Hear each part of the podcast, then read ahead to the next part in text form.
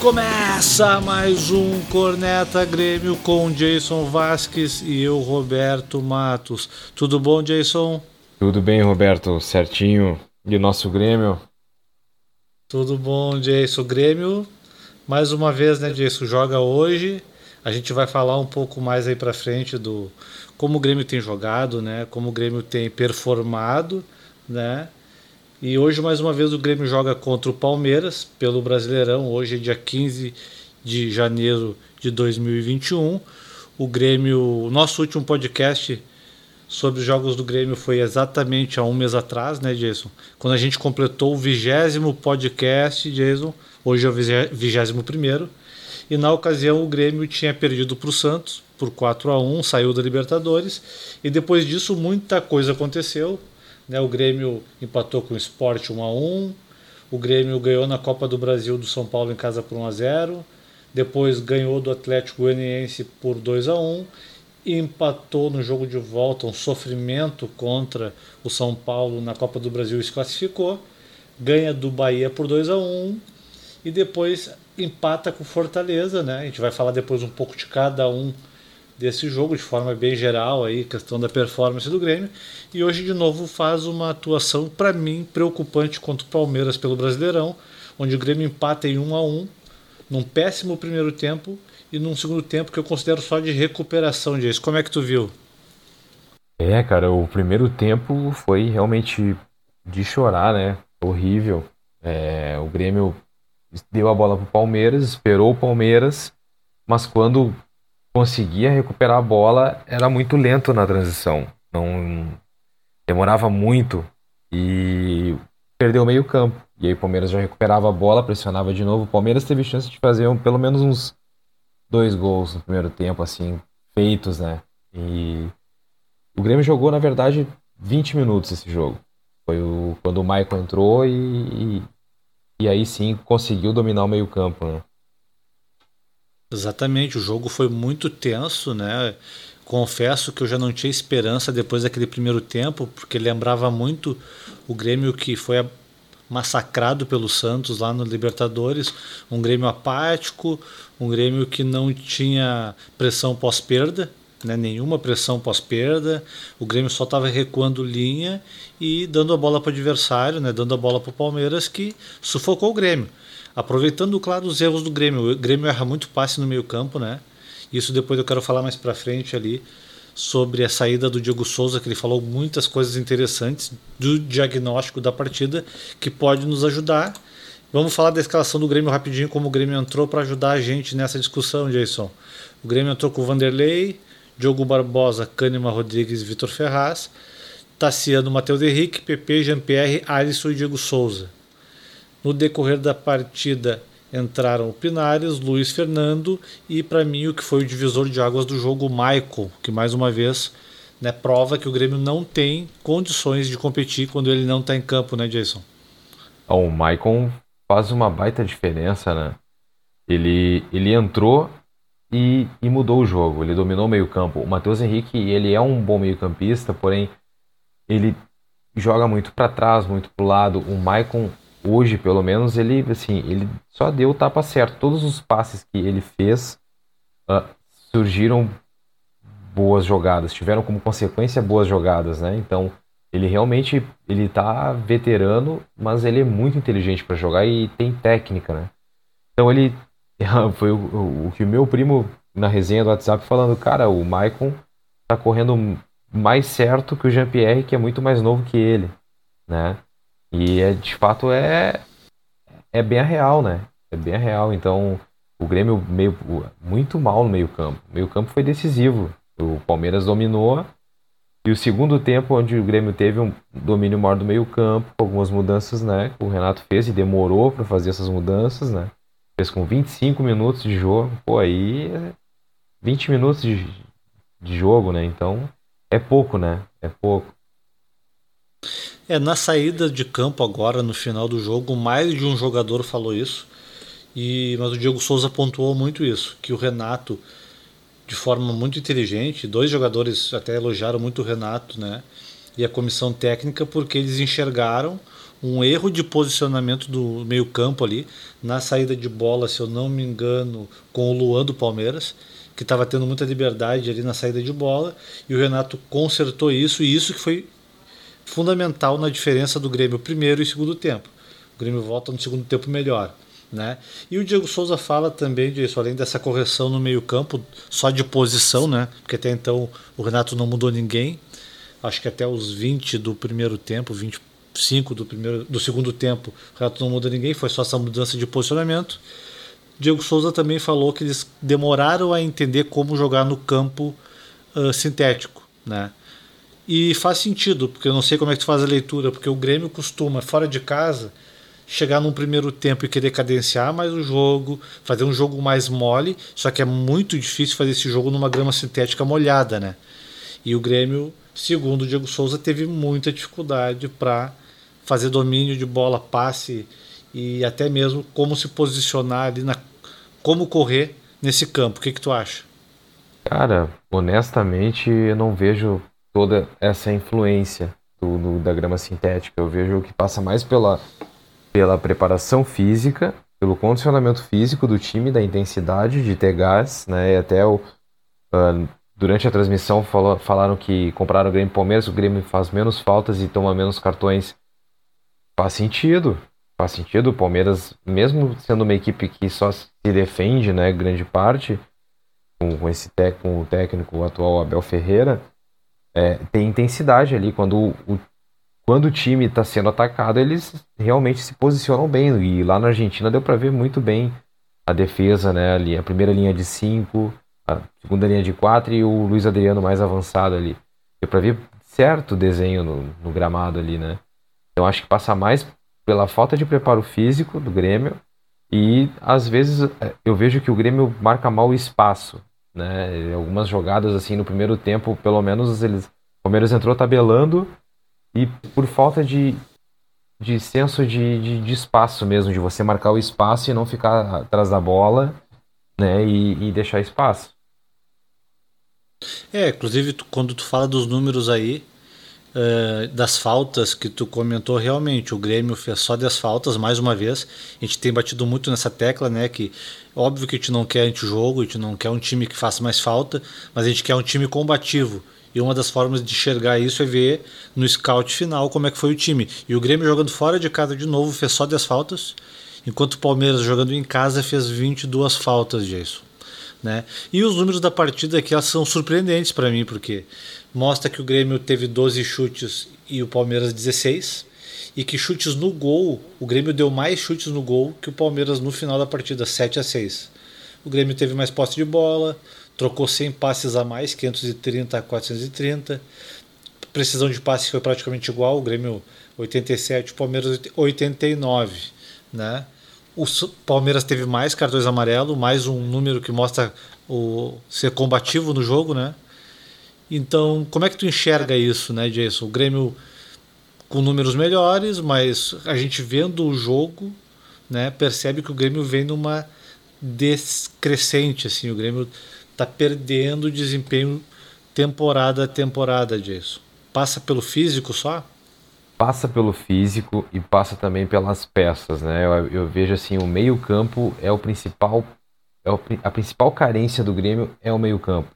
São os três ali do meio campo, qualquer uma das funções, alguém que chegar né, bem mesmo, que assuma a posição, é, vai ser um diferencial. Né? O Maicon tá veterano, ele realmente não tem condições de jogar todos os jogos, ele é muito importante.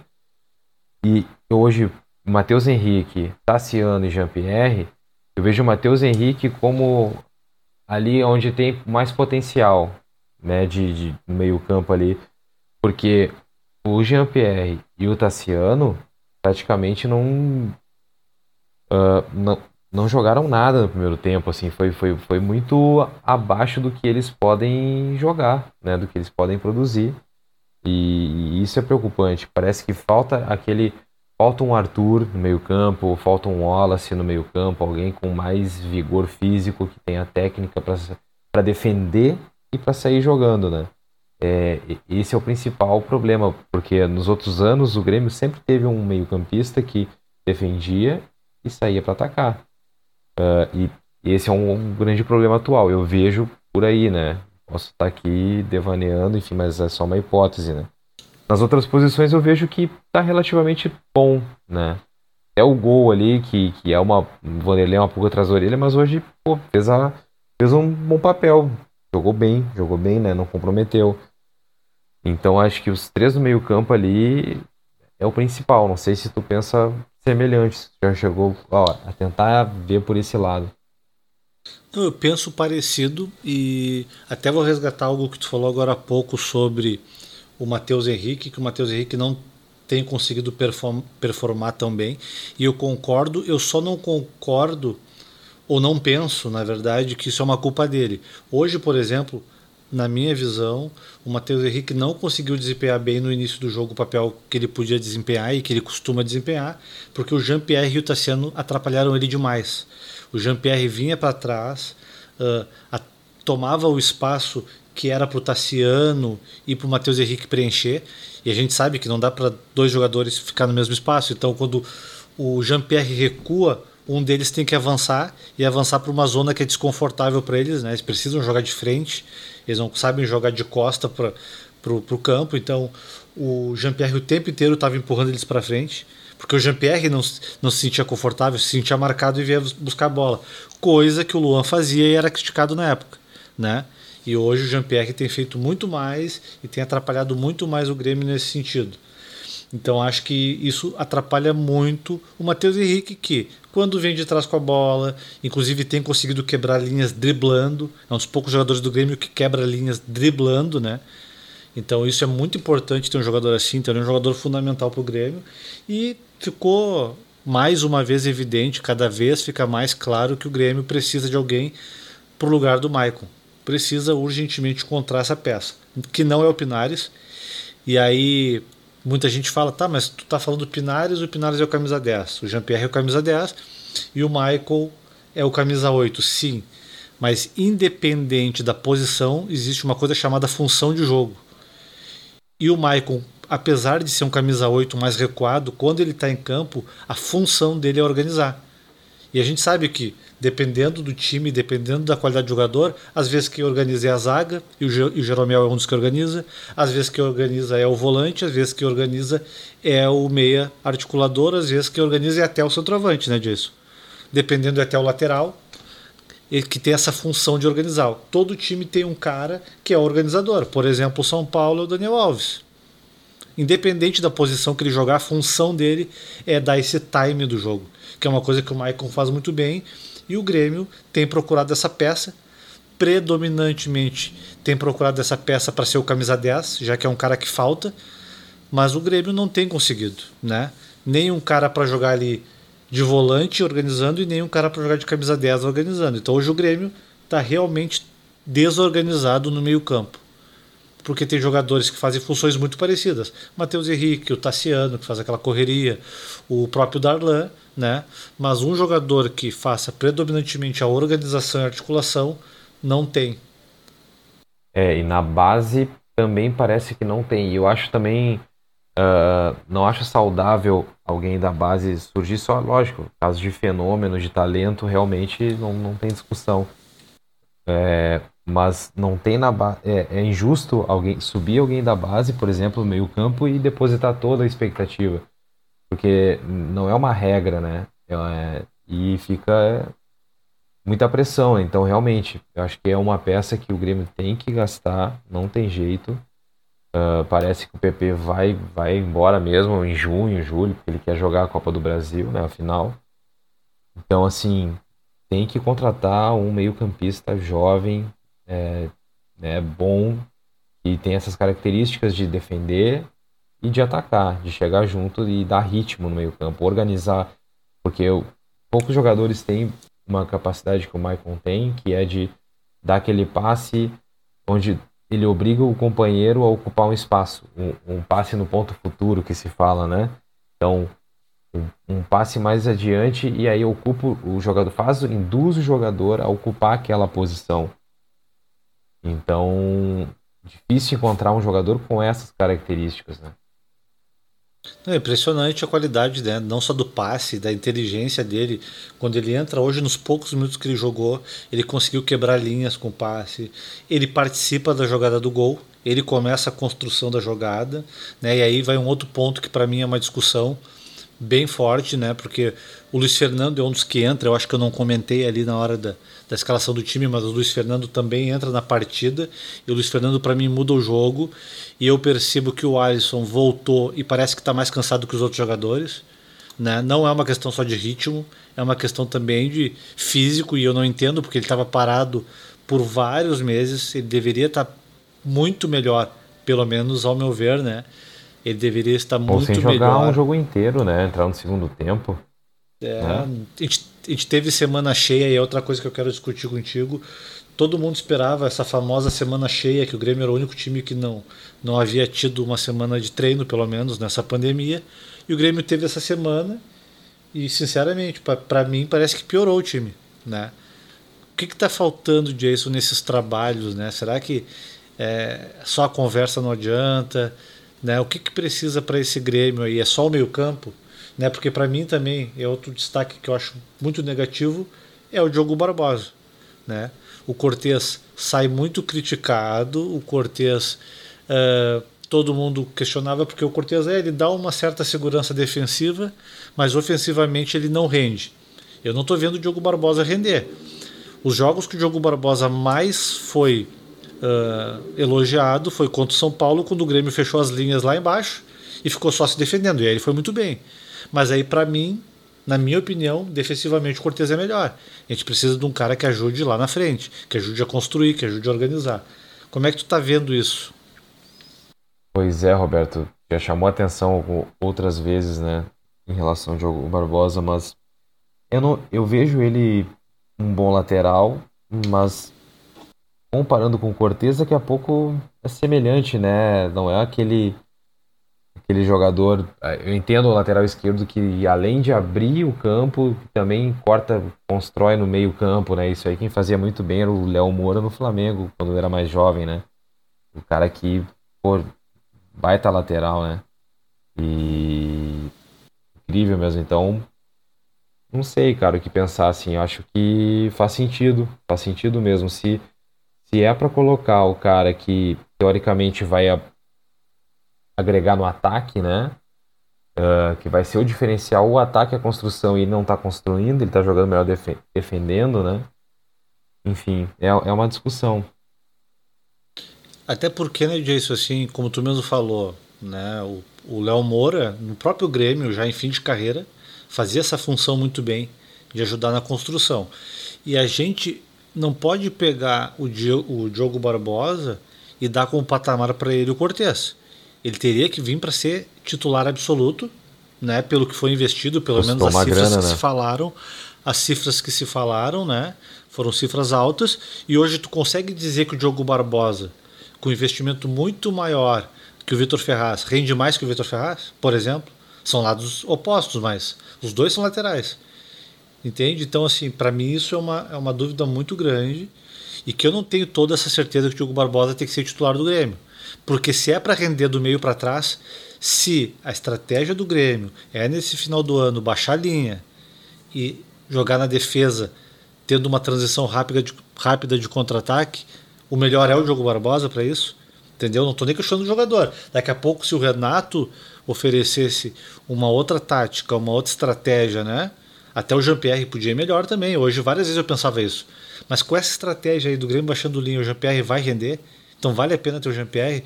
Então são coisas que eu acho que tem que se pensar, né, disso. Se a gente vai ter a bola, vamos ter o Jean-Pierre. Agora, se não é para ter a bola, e se isso é uma estratégia do Renato para terminar a temporada tentando qualquer coisa, então muda, muda as peças. É, coloca o Jean-Pierre no segundo tempo, de repente, né? Numa, no outro momento do jogo, onde está mais com a bola. Enfim, Faz sentido, faz sentido. E porque insistir com ficar refém do, do, do, esquema também, né? Isso é meio complicado, né? É importante, é importante tentar outras possibilidades, visto que também, cara, às vezes é, é, é um pouco de, de ímpeto, é um pouco do, de competir, né? Competir. Às vezes a equipe entra e não compete como né, como o jogo exige, né? Então aí que dá diferença. É, o primeiro tempo me chamou muito a atenção esse lado esquerdo do Grêmio. Não só o Diogo Barbosa, que eu achei pouco combativo no primeiro tempo, mas o PP também. A gente sabe que o PP tem todo o embrólio aí de estar tá indo para a Europa. E o PP não que ele não estava correndo, não estava se esforçando, mas é nítido que ele não estava dando combate. Ele fazia, ele dava aquela cercada que tu sabe que mais atrapalha o time da defesa que, do que ajuda, né? Não fazia prestação pós-perda. Vou te dar um exemplo do segundo tempo, o Maicon. Novamente o Maicon. Me chamou muito atenção. Teve uma hora que o Grêmio perdeu a bola. Ali na, na intermediária de ataque, perto da área. Todos os jogadores correram para trás. O Maicon correu para frente e roubou a bola. Ele sabia o time exato de fazer pressão pós-perda. Que é isso que o Grêmio não tem feito. O Grêmio dá um passe errado em vez de dar dois passos para frente dá dez para trás. Né, Jason? Tu sabe que o futebol moderno exige que tu perdeu a bola, seis segundos tu tem que recuperar a bola. Então tu tem que dar passos para frente, não para trás. E não é o que o Grêmio está fazendo. O Grêmio está nesse futebol dos anos 90, né? Que é, é perde e... a bola, recua a linha. É, e esse recuar a linha no intuito de, bom, recuperar no contra-ataque, né? Mas nem isso acontece, né? Porque a transição é muito lenta, é muito lenta. Então, por mais que se proponha né, a, de, a se defender e, e, né, essa seja a proposta ali, não, jogar fechadinho e sobe rápido pro ataque, no contra-ataque, né? E nem isso Sim. funciona, porque a bola é, é, muito lenta, né? É muito passe de lado e, enfim, acho que a movimentação dos três hoje do meio campo não foi boa. E concordo contigo quando tu fala que, na verdade, o Jean-Pierre e o Tassiano mais atrapalharam o, ali o andamento do meio-campo do que contribuíram. Me chamou muita atenção também a questão da confiança, né, disso. A gente sabe que esse fator psicológico é fundamental no futebol e o Palmeiras não vem num momento psicológico muito bom e isso ajudou o Grêmio, porque no segundo tempo o Palmeiras cai muito, sente, né, aquela pressão do Grêmio. E é impressionante o que mudou o comportamento em campo do Jean-Pierre depois que o Michael entrou. Ele é outro jogador, ele passa o pé em cima da bola, ele tenta até fazer alguma firula, algo a mais, sendo que no primeiro tempo várias vezes ele passa para o zagueiro e mais uma vez hoje quase entrega um gol, né, como fez lá no jogo contra o Santos, porque eu acho que ele fica inseguro. Ele olha do lado, tá o Mateuzinho, que é bom, mas é novo, tá o Tassiano, que sinceramente vários movimentos do time, tu vê que o time não confia no Tassiano. Hoje o Alisson arranca no segundo tempo, o Tassiano entra na diagonal, que eu pensei, bom, Alisson, agora é só enfiar a bola, o Tassiano vai sair na cara do gol. O Alisson prefere voltar a jogar e procurar o Diogo Souza, que está fora totalmente de, de linha de passe. Então aí já demonstra assim, ó, a gente não confia nesse jogador. Para mim fica claro isso e evidente, né? Então assim, tem isso também, né, Jason? Precisa de um jogador ali, o Grêmio tem que buscar que era para ter sido o Lucas Silva, e não está sendo um jogador experiente que dê essa confiança. Que seja o esteio do Grêmio para quando, ah, ah o Jean-Pierre está muito marcado, o Jean-Pierre sabe, ó, vou tocar bola ali que eu sei que rapidamente eu recebo de novo, né? Eu toco, saio, recebo.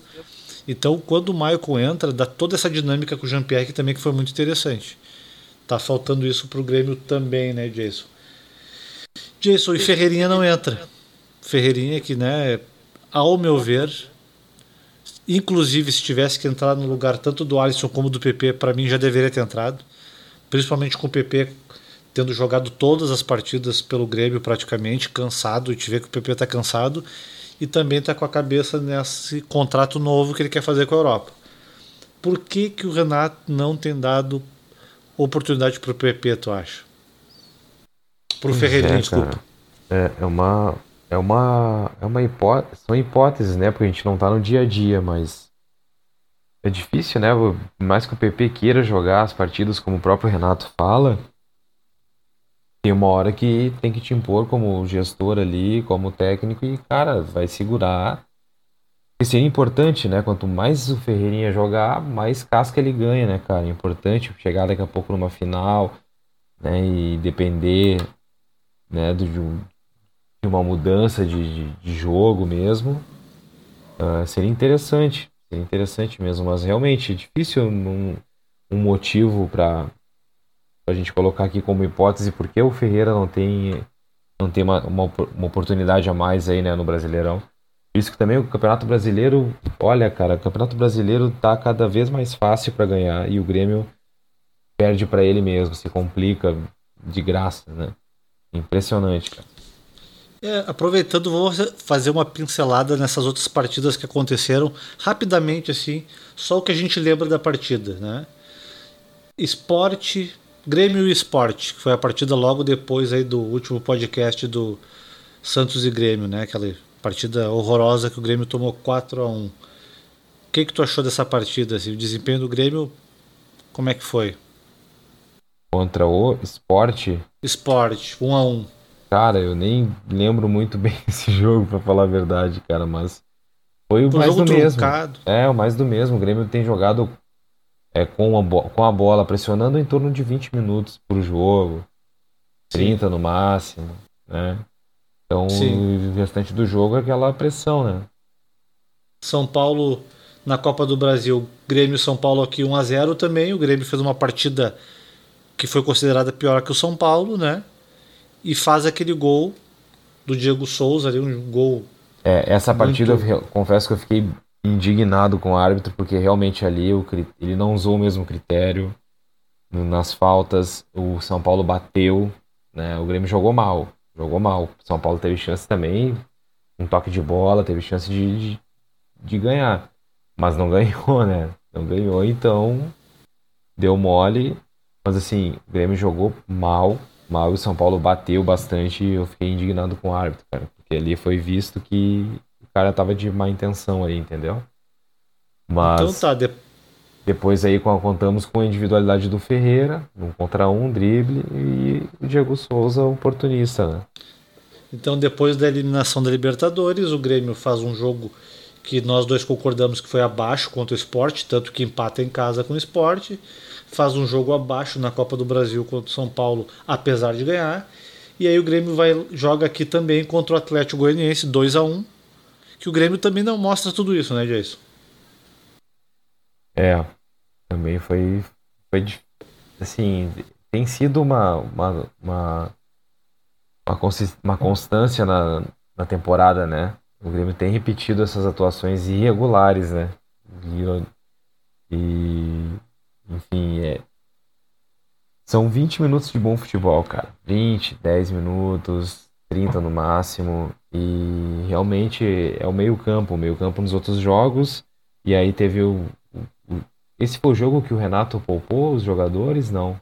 Poupou o Diego sim, Souza, Jean-Pierre. Sim, sim. Aí o, o, o Grêmio vai para jogar o jogo de volta da Copa do Brasil contra o São Paulo lá no Morumbi e empata em 0 a 0 num jogo, mais uma vez, para mim, tecnicamente horroroso, né? Taticamente, o Renato fez o que eu acho que ele pensou melhor ia funcionar, e funcionou porque o Grêmio se classificou. Mas, de novo, o Grêmio, para mim, não desempenhou muito bem. Como é que tu viu essa partida de volta do Grêmio? Pô, esse jogo eu ouvi no rádio, eu tava sem, sem TV por perto.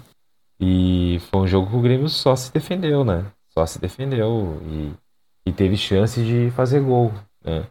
Eu acho assim, bom, se, se essa é a intenção né, de só se defender, e aí vai de encontro com o que tu falou, é, se vai só se defender se era contra-ataque, deixa o Jean-Pierre no banco. Deixa o Jean-Pierre no banco, porque é um a menos para dar o combate ali no meio, para né, compactar as linhas e dar o bote ali, não deixar passar, ocupar o espaço, né? Então, se essa. E eu acho. Acredito muito que contra o Palmeiras vai ser da mesma maneira. O primeiro jogo, talvez o Grêmio vá propor mais o jogo, mas o segundo jogo espera sofrimento. Palmeiras atacando, o Grêmio se defendendo. Acredito que vai ser assim. E aí, as duas últimas partidas antes desta partida de hoje contra o Palmeiras, o Grêmio ganha do Bahia por 2 a 1 e empata com Fortaleza em 0 a 0 e para mim, de novo, né? Uma, essa constante do Grêmio conseguiu o resultado ou não, mas não conseguir desempenho em campo, né, disso. Grêmio jogando muito mal essas duas partidas. É, jogando mal, irregular, né? Irregular. Então, e contra o Bahia teve a polêmica do, do impedimento do Gilberto, que na, na verdade eu não consegui ver o lance mesmo. Foi um golaço, né? Mas jogou mal, né? Jogou mal com uma equipe ainda, ainda longe do ideal.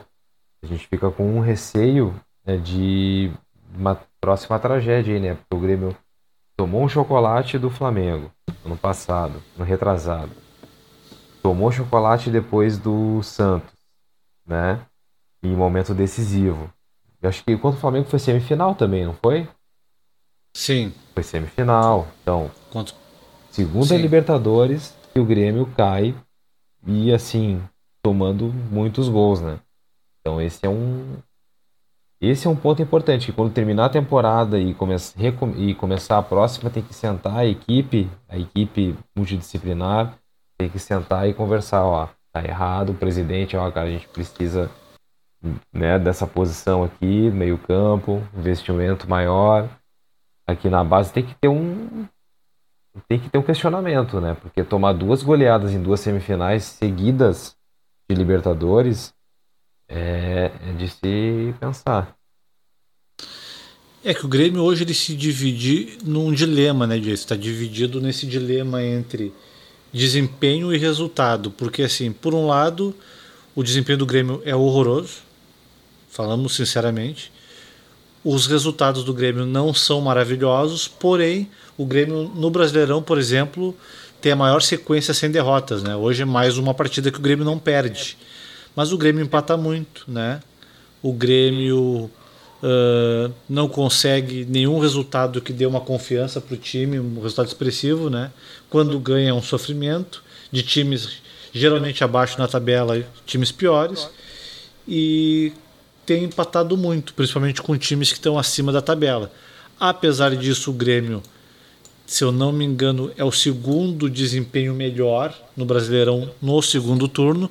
Não porque o Grêmio está bem, mas porque todos os times estão fazendo um esforço incrível para não ganhar esse Campeonato Brasileiro, né, Jason? Tá, um, tá tudo muito embolado, tem seis, sete times que pode ser campeão ainda. Poxa, cara, Faltando... isso que eu não entendo, né? Tá, não tá é. difícil, assim, é uma missão difícil? É, né? Eu falei, não tá difícil. Não é uma missão impossível, cara. Não é, porque assim, os times de cima, São Paulo tá perdendo força, me parece que, que internamente assim é sempre conturbado, né? E o Flamengo tá oscilando muito também. Então quem tá correndo por fora é o Inter, né? O Inter mesmo, embora eu não acredite que vá que vá ser campeão, né? Mas o Inter, o Atlético Mineiro, Daqui a pouco o Palmeiras correndo por fora o Grêmio também fazendo força para não ganhar, né? E isso eu fico... É impressionante. Poxa, como é que os jogadores não, não, não refletem? Até o próprio Renato não pensa, cara, a chance de ganhar um brasileiro, né? Um campeonato brasileiro é importante também, né? E não entendo isso. Eu não entendo qual motivação maior do que essa. Pois é, o Grêmio hoje ele completa 15 jogos sem perder. Aí quando tu olha esse retrospecto, bato num, num Brasileirão, pontos corridos, 15 jogos sem perder, parece que o time está com desempenho pelo menos acima da média, né, Jason? Não é o que a gente vê em campo. E é o que mais me preocupa. E sinceramente eu não sei o que, que o Renato pode fazer para melhorar. Porque eu enxergo muito essa falta de desempenho na parte física que a gente desde o primeiro podcast, acho que a gente bate muito nisso, né? O Grêmio troca toda a equipe uh, técnica, da parte física, preparação física, departamento de médico mudou muita gente também. Ali dos analistas de desempenho, acho que mudou todos. E o Grêmio parece que não está segurando o tranco, né? Mesmo com a parada da pandemia, mesmo com vários meses ali parado, né? Que a gente sabe que por um lado atrapalha também na preparação, ainda mais quando vem uma equipe nova, né, disso, de preparação. Como é que tu enxerga isso? É, foi uma escolha, foi feita, acho que foi fazem quanto, quanto tempo? Acho que uns dois anos que teve essa mudança. Não, foi início dessa temporada. Foi no final da última, início dessa, porque se colocou entre aspas, né? não foi declarado, mas com, com esse ato se coloca grande parte da culpa da derrota para o Flamengo. Né? Ah, verdade. No final de 2019, início de 2020, ou seja, início dessa temporada, se coloca na conta do, da parte física, da preparação física. O que acontece é que parece que a vida imitando a arte, né? A arte imitando a vida, assim como aconteceu politicamente no Brasil, né, onde se diz vamos trocar porque pior não fica, e infelizmente parece que fica cada vez pior, também aconteceu no Grêmio. Vamos trocar que pior não fica, a gente está vendo os jogadores com a língua para fora se arrastando, né, cara? E aí é, isso, é aí que eu não consigo ver agora. A gente está no final de temporada e para agravar, agravar tudo isso, Jason, não vai ter final de temporada. Vai acabar o Brasileirão num domingo ou numa quarta e na outra quarta já começa o Campeonato Gaúcho e já tem pré-libertadores que com esse desempenho é capaz do Grêmio pegar até pré-libertadores. Então assim, pode ser que o Grêmio acabe o jogo no último rodada do Brasileirão e já tem que jogar pré-libertadores uma semana depois. Ou seja, não vai ter tempo de descanso. Como contornar tudo isso, né, Jason? É contratação, é trazendo o pessoal da base. É, é uma é um, uma mistura aí, né, cara? Eu acho que é importante subir jogador da base, né? É, o Léo Chu é um exemplo disso, jogando no Ceará, jogando muito bem, muito bem. Perfeitamente teria espaço no, no, na equipe do Grêmio agora aí, né? Do profissional. E contratação. Contratação que seja uma contratação que vá ser o diferencial e não não aposta, né? E se for para apostar, aposta na base, sobe, né? Tem que fazer um, uma mescla aí e tem que investir, não adianta. Tem que investir pelo menos uma peça boa. Eu tô falando até sendo modesto, né? O ideal seriam duas. Mas uma peça boa ali no meio-campo pode dar um, outro, um outro nível de futebol para a equipe, né? Sem dúvida, vamos falar daqui a pouquinho sobre essas questões de contratação, de organização. Sobre o jogo, Jason, queria só pontuar mais uma coisa que me chamou a atenção, uma curiosidade, que no final da partida, eu acho que é aí que o Grêmio cresce, né? Porque o Palmeiras também não está com uma confiança depois daquele massacre que foi em casa contra o River. Final do jogo, o Palmeiras estava ganhando, o Grêmio empata. E quando o juiz dá 4 minutos de acréscimo, o Palmeiras reclama e o Grêmio. O Palmeiras reclama que achou que era muito. Ou seja, o Palmeiras estava jogando pelo empate em casa e o Grêmio reclama que queria mais para tentar virar o jogo fora de casa. Eu acho que esse comportamento do Palmeiras acaba ajudando o Grêmio também, né? Nessa partida de hoje. Mais alguma coisa que tu queria falar sobre o jogo de hoje? É, Roberto, acho que basicamente falamos sobre tudo. Uh, esses 20 minutos de bom futebol que o Grêmio apresentou ali, né, de uma sobrevida, deu uma, uma esperança, né, embora com, com ressalvas, mas deu uma esperança para a torcida, acho que os próprios jogadores, deu um, uma confiança a mais de ver que não, pô, vamos para dentro, era, pelo menos essa foi a postura do Maicon, né, vamos para dentro, vamos jogar e é isso aí, cara, vamos torcer, né, porque o receio de de um jogo ruim, assim, nega, jogo histórico negativamente, a gente fica meio desconfiado com o pé atrás, né? Porque já foram dois anos seguidos, mas vamos lá, vamos seguir apoiando e o Campeonato Brasileiro acho muito difícil, muito difícil se continuar nessa pegada, né? E a Copa do Brasil é aguardar, é aguardar e torcer para o Grêmio se movimentar bem nos bastidores, né? Perfeito. Então vamos falar um pouco das notícias que tiveram nesse período, né? E te confesso que tem uma notícia. Algumas são sempre as mesmas, né? Que eu quero discutir contigo, né? Renato, que de novo é cotado para o Flamengo, porque o Rogério Ceni não vai bem, né? Já passou 7, 8 técnicos sempre lembram do Renato. O PP que está saindo, que já não é mais segredo para ninguém, né? Mas uma me chamou a atenção, que não é oficial, mas se ventila que o Grêmio tem um pacotão de dispensa agora para o final da temporada e um desses jogadores é o Luiz Fernando, que, ao meu ver, foi uma ótima aquisição do Grêmio, custo-benefício excelente. Hoje, inclusive, é ele que dá o passe. É, foi empréstimo, né? Foi empréstimo o Luiz Fernando. Tá? Exato, que o Grêmio estaria uh, dispensando o, Fernan, o, Luiz, o Luiz Fernando. Como é que tu vê isso, se confirmar? Ah, eu vejo o Luiz Fernando um bom jogador, mas eu vejo, por exemplo, o Léo Chu na base aí, jogando no Ceará também um bom jogador. Eu acho que eu acho que esse é o mais o pensamento, é o empréstimo. Provavelmente o Grêmio não quer desembolsar essa grana, né? Enfim, se é para trazer uma outra peça no meio-campo melhor, eu vejo que, bom, ok. E, tu, e quais os nomes que eu não acompanho essa, essa, notícia, essa especulação aí? É, além do Luiz Fernando, o Robinho, provavelmente, né? Sim, Robinho é outro. Quem mais? O Tassiano? A, princ... a princípio, que eu ouvi são, que são esses dois mais claramente. Algumas outras especulações, né, que eu estava olhando, tentei juntar todas as notícias que vinham Sim. e os nomes que os nomes que coincidiram foram Luiz Fernando e Robinho, né? Outros falam que Tassiano fica, outros falam que não, outros falam que tem mais alguns jogadores, mas aí não vale nem a pena a gente debater. Eu acho que mais são esses dois nomes. Mas sinceramente, hoje, até pelo salário, se tivesse que dispensar alguém, eu dispensaria o Everton. Ah, com certeza. Até, com certeza. Até, e ficaria com o Luiz Fernando, que já até foi apelidado pela torcida de Everton sem bolinha. Não sei se tu já viu, né? Que a torcida não. tem botado na. É o Everton sem bolinha. Ele não joga, cara. Ele não joga. É. Não joga, só treina e. Isso aí. E não fica para ti, não fica um pouco fora de contexto, assim. O jogador Luiz Fernando tá entrando, tá dando resultado e o Everton não entra.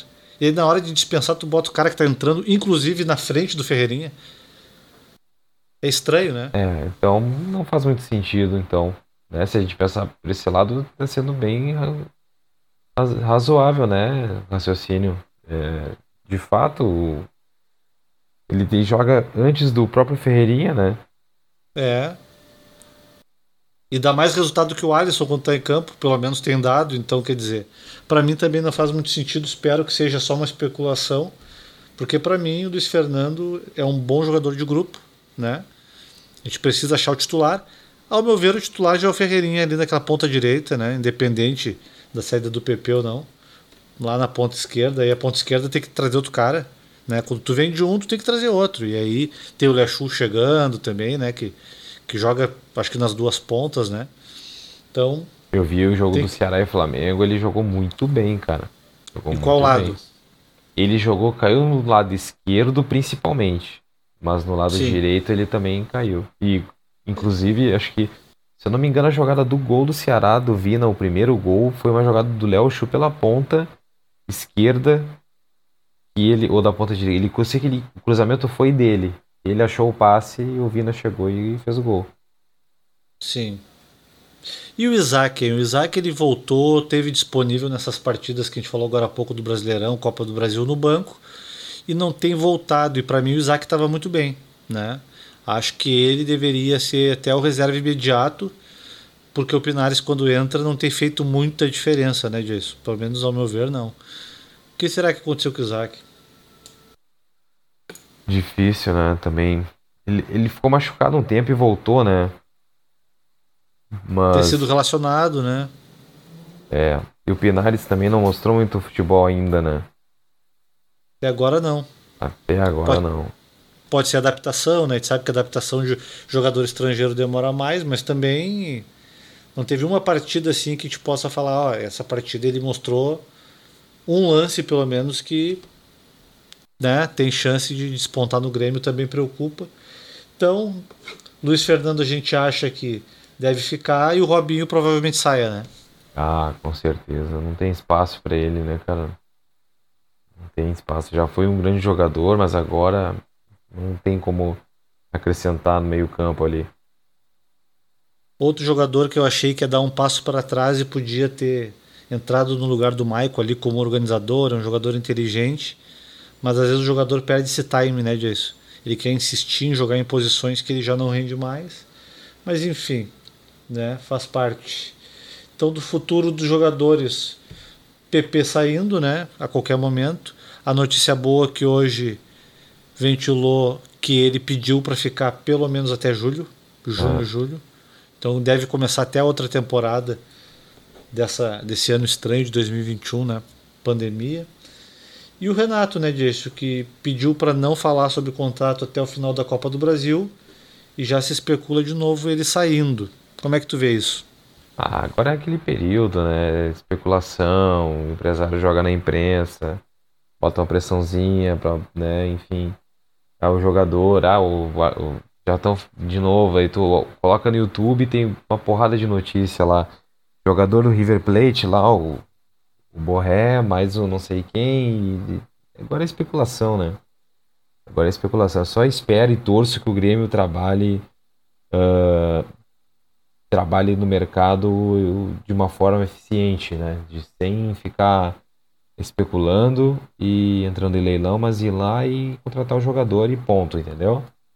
Acho que é, essa é a minha torcida.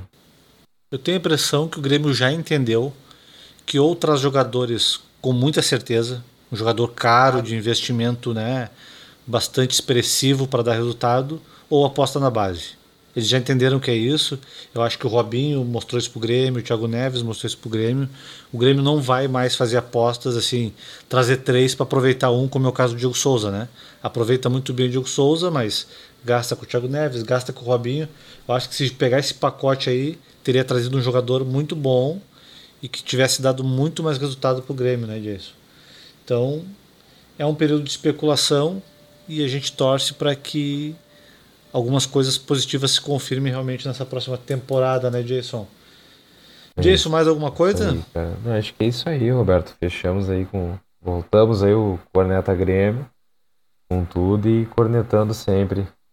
sempre que a gente pode, a gente tá cornetando aí, mas sempre torcendo, né? Torcendo e torcendo pro desempenho melhorar, né, Jason? É. Não precisa ser aquele futebol vistoso, mas que jogue mas que seja menos... competitivo, né? Todo jogo Exato. competitivo. Ou grande parte que dos jo... jogos que seja competitivo. Exatamente, uma partida inteira como foi o segundo tempo, né? Não precisa tomar gol, não precisa ser amassado para reagir. Acho que desde o início dá para mostrar competitividade. Jason, um grande abraço então. Vale, Até a Roberto. Grande abraço. Até a próxima.